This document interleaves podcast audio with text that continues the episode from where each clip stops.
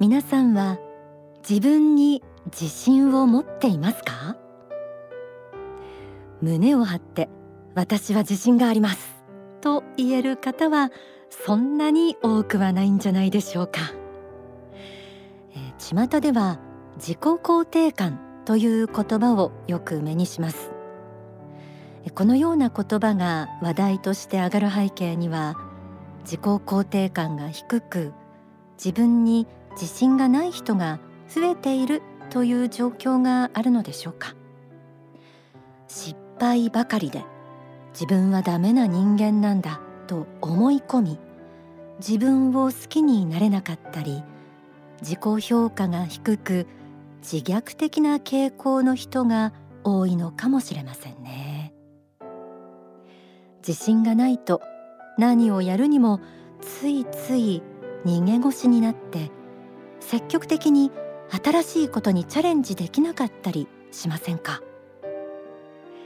今日の天使のモーニングコールではそんな自分に自信が持てないという悩みをお持ちの方に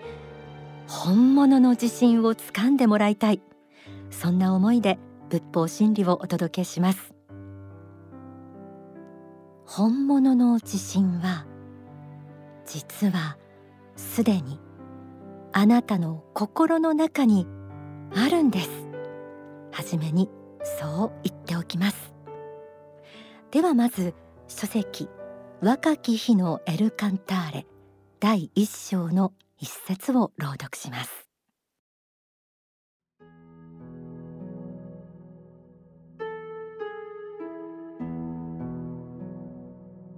日々の心得として決して忘れてはならないことの一つとして実績を積むという考えがあるのです。それは小さな小さな成功体験を積み重ねていくということです。少しずつ少しずつワンステップずつ小さな成功を積み重ねていくのです。小さな成功も5個となり10個となった時に一つの自信となっていきます。そしてさらに次なる可能性が開けてくるのです。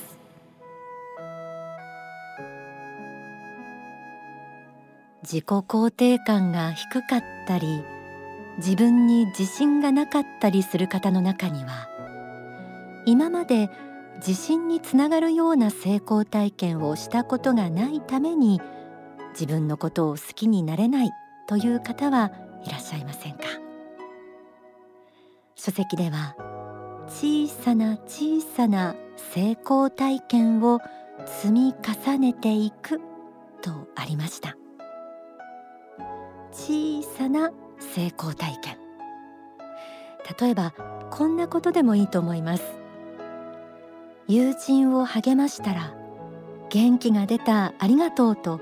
感謝されたとか。毎日1ページでも読書を続けるとか。どんな小さなことでもいいので成功体験を作ってみる。これは自分自身との約束を守ると考えると分かりやすいかもしれません。今の自分にできそうなことの中で目標を立ててみる。そしてそれを実践してみる。まずは小さな小さなことでいいので自分自身との約束をしてみましょう。やってみれば今の自分の力が見えてきますから。その都度目標を調整してもいいと思います。先ほどの例で言うと毎日1ページでも読書を続ける。この自分との約束をします。毎日1ページ。1週間できた。1ヶ月できた。気がついたら3年続いた。自分との約束を守れた。このような小さな成功体験をちょっとずつ積み重ねていくことによって弱いと思っていた自分に打ち勝つことができたという自信が湧いてきます。小さな成功も5個となり10個となった時に一つの自信となっていきます。とあったようにこのような小さな成功体験を一つ一つ積み重ねていくことが自信につながっていきます。書籍感化力第3部を紐解いてみます。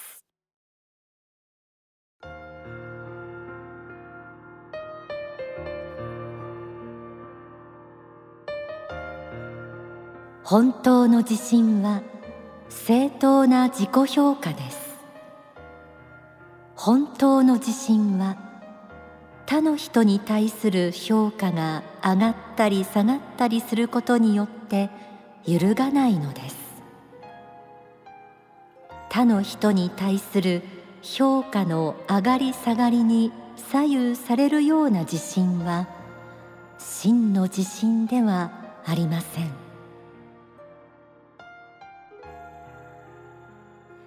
本当の自信は他の人に対する評価が上がったり下がったりすることによって揺るがないとありました。自分に自信がないと思っている方はいつからそのように自信をなくしてしまったのでしょうか。大きな失敗をしてからという方もいるでしょうし誰かに自信をなくすようなことを言われた時からという方もいるかもしれません。少し昔を思い出してみてください。起点となった出来事はあったかもしれませんが実はこれまでの生きてきた中で常に他人と比較して自分はダメな人間なんだというふうに思っていませんか？自信をなくすきっかけは学生時代早ければ小学校時代からすでに始まっていたかもしれません。例えば学生時代を思い返すと周りから勉強ができると思われているかそうでないかということから始まりスポーツができるかできないか異性からモテるかモテないかこういった他人の評価の枠の中で自信をなくしてしまっていたり大人になってからも羨ましがられるような職業についているかそうでないかとか住んでいる家が大きいか小さいかというように他人と自分を比較することによっていつの間にか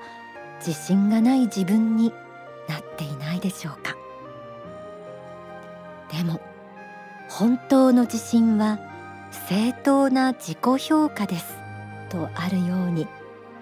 本当の自信は他人との優劣によって得られるものではなく自分を正当に評価することによって得られるということです。つまり他人との比較に基づいた自己評価は正当な自己評価ではないということなんです。では正当な自己評価とはどのようなものなのでしょうか？ここで大川隆法総裁の法は信仰者としての成長をお聞きください。自らを卑下しあんまり、えー、自重したり、えー、自己卑下したり、えー、自分の能力を過小評価しすぎている人は自らは仏の子であるんだということを自覚してもっと本来の力というものを出さなければ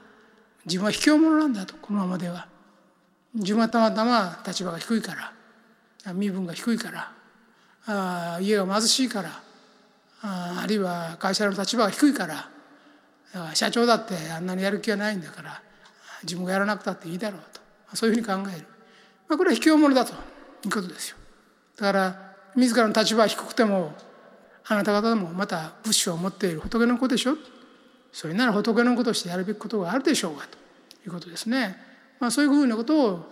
考えなければいけない。だから上にあるものは謙虚さというものが求められるけれども下にあるものをですね低い立場にあるものにとっては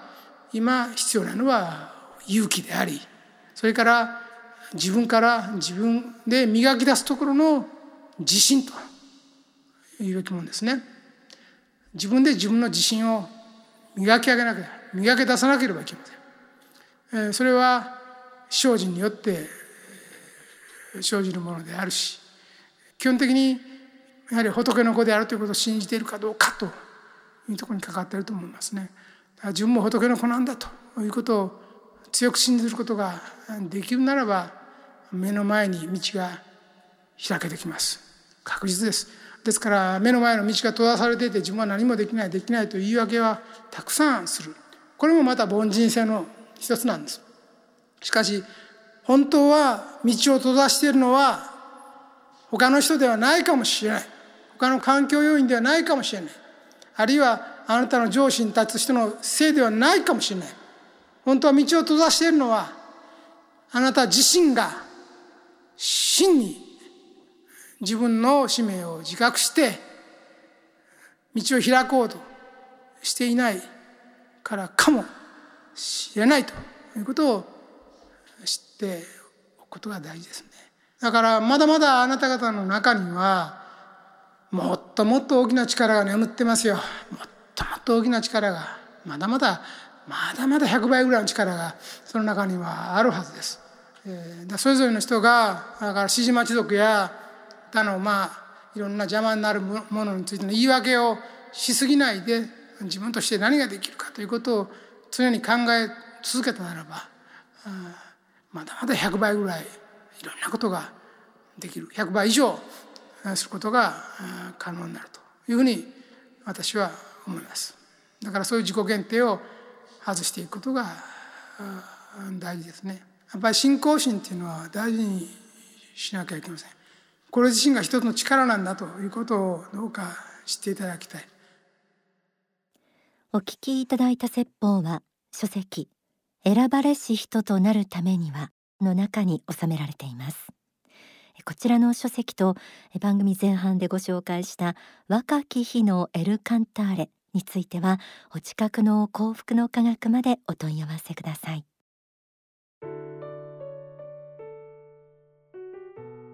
えー、今の法話をお聞きになってああ自分を諦めて自己限定を自分にかけていたなと気づいた方もあるかと思います。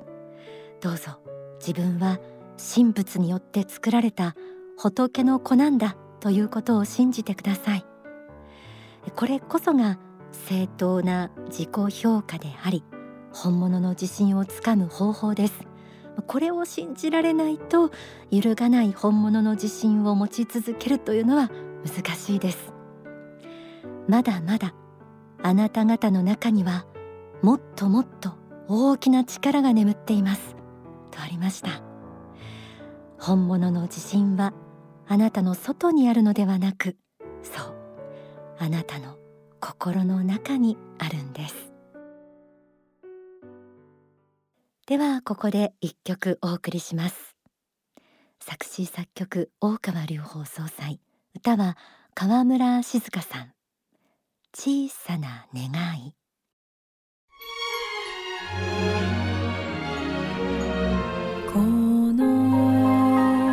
私にも小さ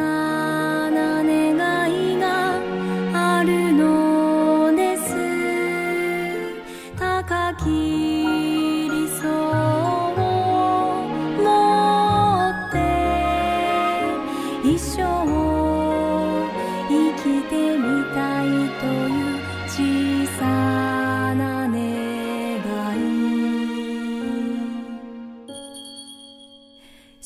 少しでも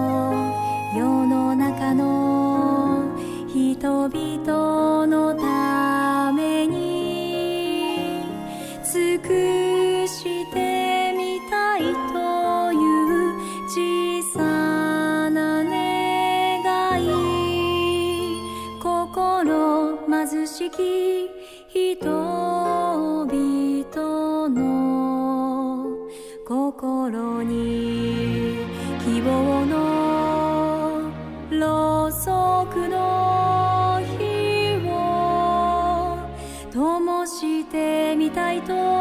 いう小さ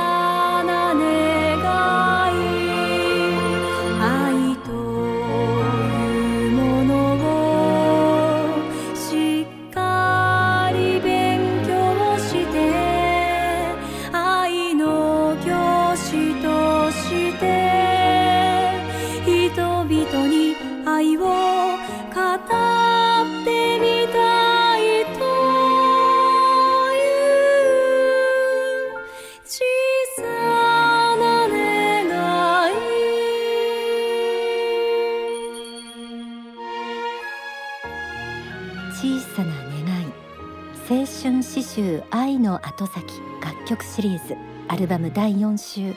愛の星に収められています。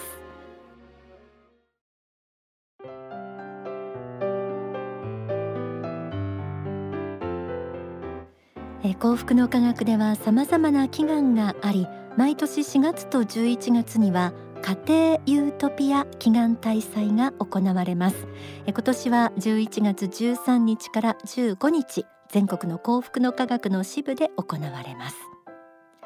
11月20日日曜は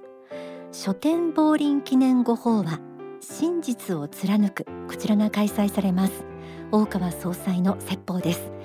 えーこちらは全国の幸福の科学で衛星中継もありますので詳しくはお近くの幸福の科学までお気軽にお問い合わせください。また別にさまざまな説法などが発信されています。2023年の法シリーズに収録されるご法は地獄入門。えこちらは11月の8日から全国の幸福の科学の支部や商社などで開示されています。えそれから書籍のご案内です。大川隆法総裁の小説揺らぎ。こちらもうお読みになった方あるでしょうか？私も相当揺らいでいます。この小説揺らぎについても法話が行われ全国の幸福の科学の支部商社で開示されていますのでぜひ合わせてご覧ください。なお来週の天使のモーニングコールはこの続々と小説を発刊される宗教家大川隆法総裁について。幸福の科学出版社長の宇田則弘さんにその小説が出される背景意味ですとか、えー中身もまあネタバレしない程度にお話しいただこうと思っています。どうぞ来週もお楽しみに。